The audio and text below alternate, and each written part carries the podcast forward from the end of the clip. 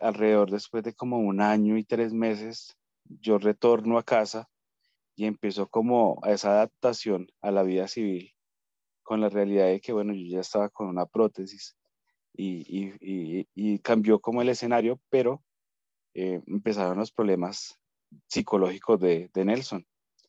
Em, caí muy bajo en el tema del alcohol, tuve problemas de alcoholismo difíciles.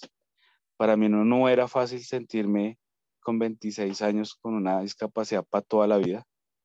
El fútbol era una de mis pasiones más grandes y, me dolía pensar que no, voy a, practicar este deporte, porque lo hice desde muy joven, desde muy niño, fue mis etapas de formación.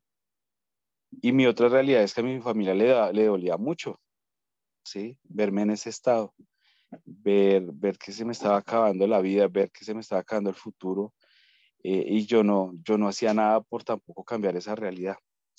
Entonces, eh, de eso se desató que tuviera dos intentos de suicidio eh, y, y, que mi, familia viviera esto. E, eso fue lo, lo, más difícil que, digamos, como familia tuvimos que soportar.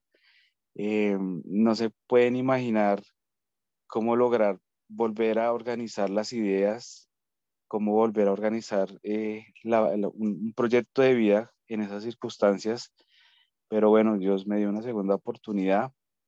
Las cosas empezaban a cambiar mucho. Después de haber tocado el fondo, yo creo que dije, no, si tengo una segunda oportunidad, no puedo seguir atentando contra ella y, mi familia está sufriendo las consecuencias de todos estos actos.